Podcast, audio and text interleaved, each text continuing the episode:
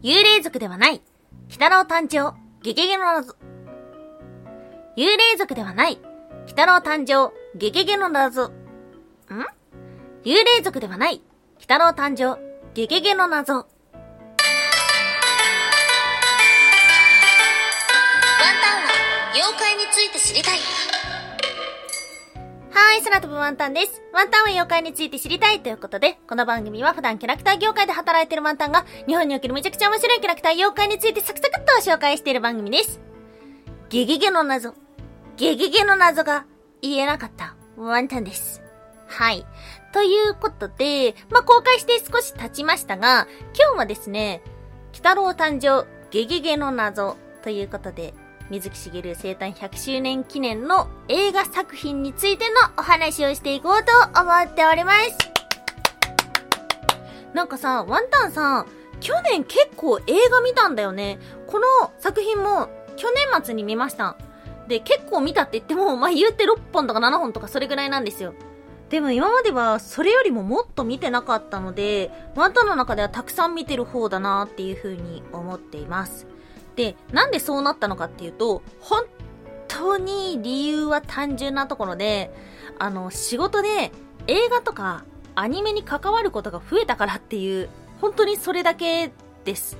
ね。そう、そうなんだよね。まあ、直接関わることもあるし、あとはま何かの作品に関わってる人と知り合う機会が増えて、で、ワンタンって、作り手を知るとその作品がより好きになるタイプの人なんですよ。それはアニメもそうかもしれないし、映画もそうかもしれないし、ゲームもそうかもしれないし、あ、この人が関わってるんだっていう風に思ったら、途端にその作品が大好きになるんですね。なんかやっぱその人のさ、作品に込められた熱量だったりとか、苦労話とか、面白い話とか、良かった話とか聞くと、めちゃめちゃ興味が湧いてくるところがあって、なのでね、まあ、あの、ワンタンが見てる作品全部関わってるわけがないので、うん、残念ながら見割れとかは、特定とかできたりするのかな？すごいな。最近でもね、特定されたことあったんですけど、まあそれはいいや。そうそう。まあすべてがすべて関わってるわけではないんですけども、でもね、なんかそうした、あの、好奇心のきっかけから、たくさんの映画作品に出会えた年かなと思います。今年早速見たのは、ウィッシュ見ました。ウィッシュね、面白かった。もうすごい、ディズニーっていう感じで、ディズニーだっていう感じで面白かったです。ちょっと今日は今喋りすぎてしまったので、また機会があればそのお話もしていけたらいいかなはい、と思っております。ということで今日は、鬼太郎誕生ゲゲゲの謎のお話ではありますが、前半の方はですね、鬼太郎って何者なのか鬼太郎ってね、とある種族なんですよ。何かっていうと、幽霊族と言われているんですが、そもそもこの幽霊族って何なんだろうということで、今日はですね、幽霊族についてお話をさせていただきまして、後半の方はですね、まあ、この作品の見どころだったりとか、あとはワンタンは正直こう思ったっていうようなことをですね、好き勝手にお話ししていけたらと思っております。はい、ということで、まず一つ目、鬼太郎は幽霊族ではなかった。そして二つ目、鬼太郎誕生ゲゲゲの謎、物語は若き目玉親父。そして最後三つ目は、でも最後に言いたいこと。はい、ということで、まず一つ目、鬼太郎は幽霊族ではなかった。はい。目玉親父、この作品にも出てきますが、何者かというと、幽霊族として登場します。作品には幽霊族がたくさん出てきます。で、この幽霊族って何者なのかっていうと、今の人間が誕生する前に地球を支配していた先住民族なんです。作品の中では第一期人類とも言われています。目玉親父が族、えー、ゲゲゲの鬼太郎の中で幽霊族史というものにですね、書き記しているようなものもあるそうです。そしてこの幽霊族というのは争いを好まず自然と共に生きている心優しい種族でした。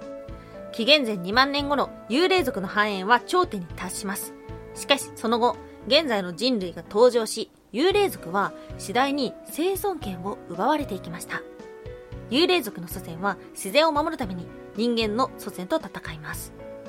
紀元前1万5000年から1万年頃、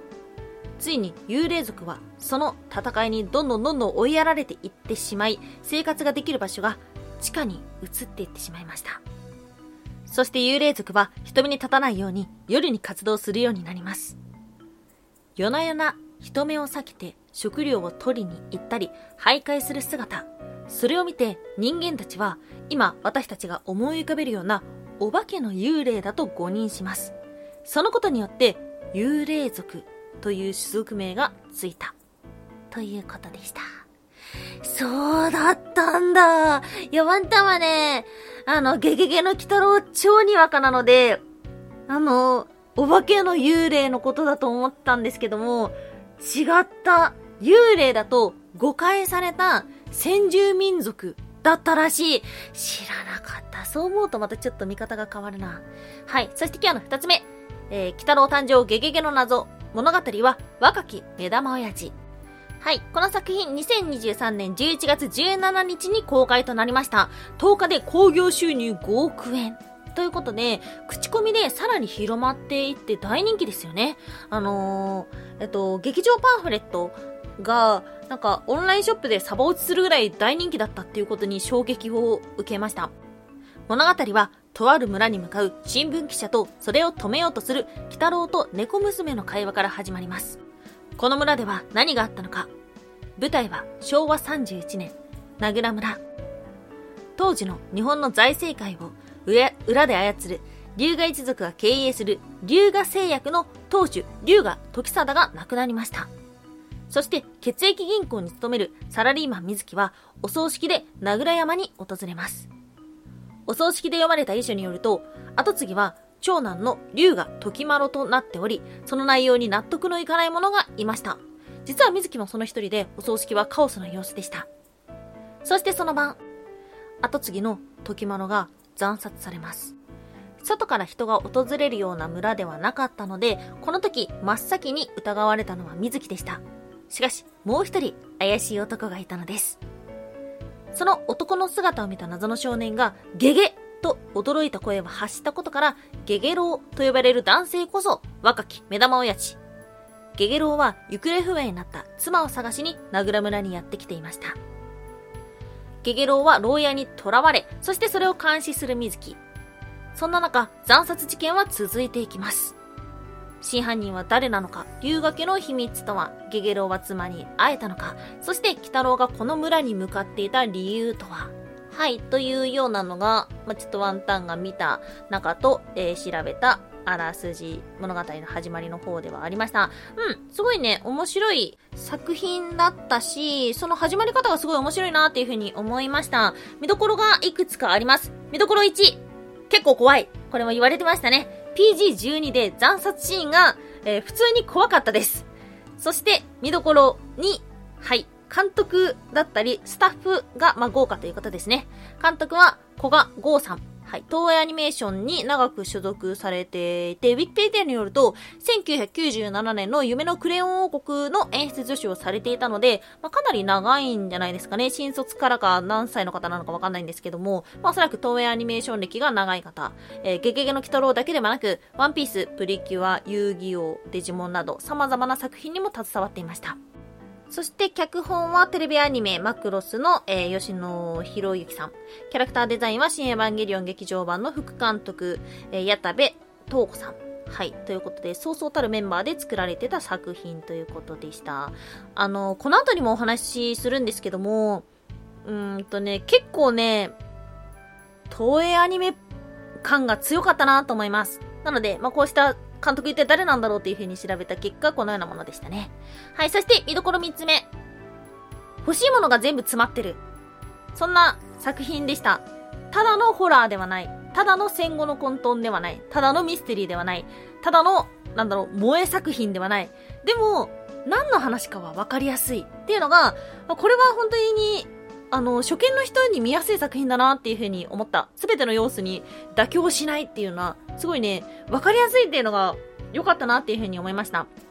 で、あと見に来てる人が女性が多かったんですよ。で、さっきワンタンが言ったように、ただの萌え作品ではないってどういうことなのかっていうと、本当にね、女性が多くて、で、そのゲゲロウと水木のバディ感っていうのに、まあキュンとするね、女子も多かったなんていう風に見ました。本当にいろんな要素の詰まった作品だったと思います。まだね、見てないって方は、ぜひぜひ、この状態で見に行っていただけたらと思っております。そして作品を見た方、はい、え今日の最後3つ目。でも、最後に言いたいこと。はい。えーと、ゲゲゲの誕生ではなかったなっていうのはすごく思った。なんかタイトルと作品が全然違うぞっていうのがワンタンの感想で、ん？あれこれ何の作品だっけっていう風に正直なってしまいました。別のね、タイトルだ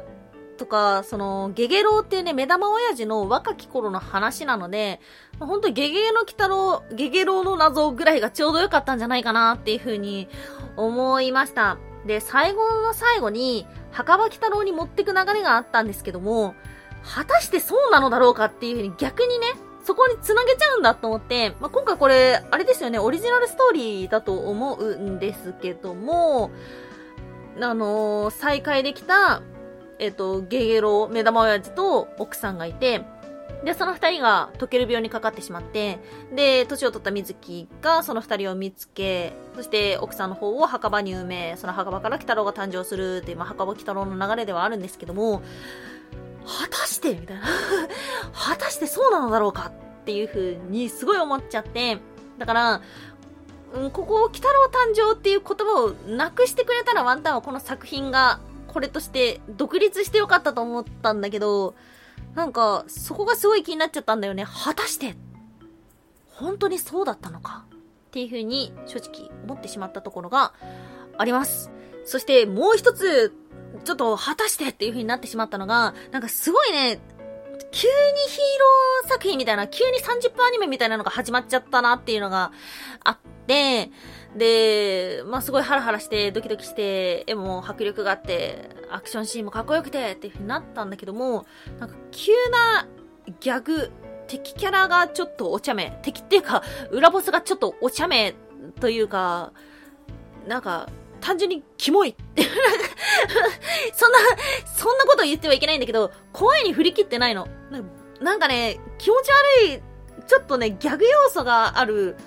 のが、果たしてっていう風になってしまって、で、最後はもう戦闘シーンが始まり、なんか、これは、カメハメハを打つんじゃないかっていう、すごいね、ハラハラしてしまったんですよね。腕が伸びるんじゃないかっていう風に、ドキドキしてしまったところが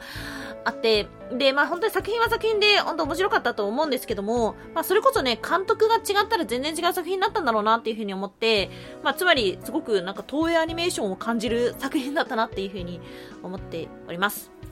はい。ということで、まあ、見た方、かなりね、評判のいい作品ではあるので、ですが、ワンタン自身は、ちょっと、そういう、あの、厄介、厄介に思い入れを持ってる妖怪というジャンルだったので、こんなことも感じながら作品を楽しんでおりました。はい。まだまだ続くんですかね。本当にね、これ口コミでどんどんどんどん広まってるので、まあ最終どういう風になるか気になるところですね。はい。お、時間いっぱいになっちゃった。ということで、今日もお聴きいただきましてありがとうございました。以上、空飛ぶワンタンでした。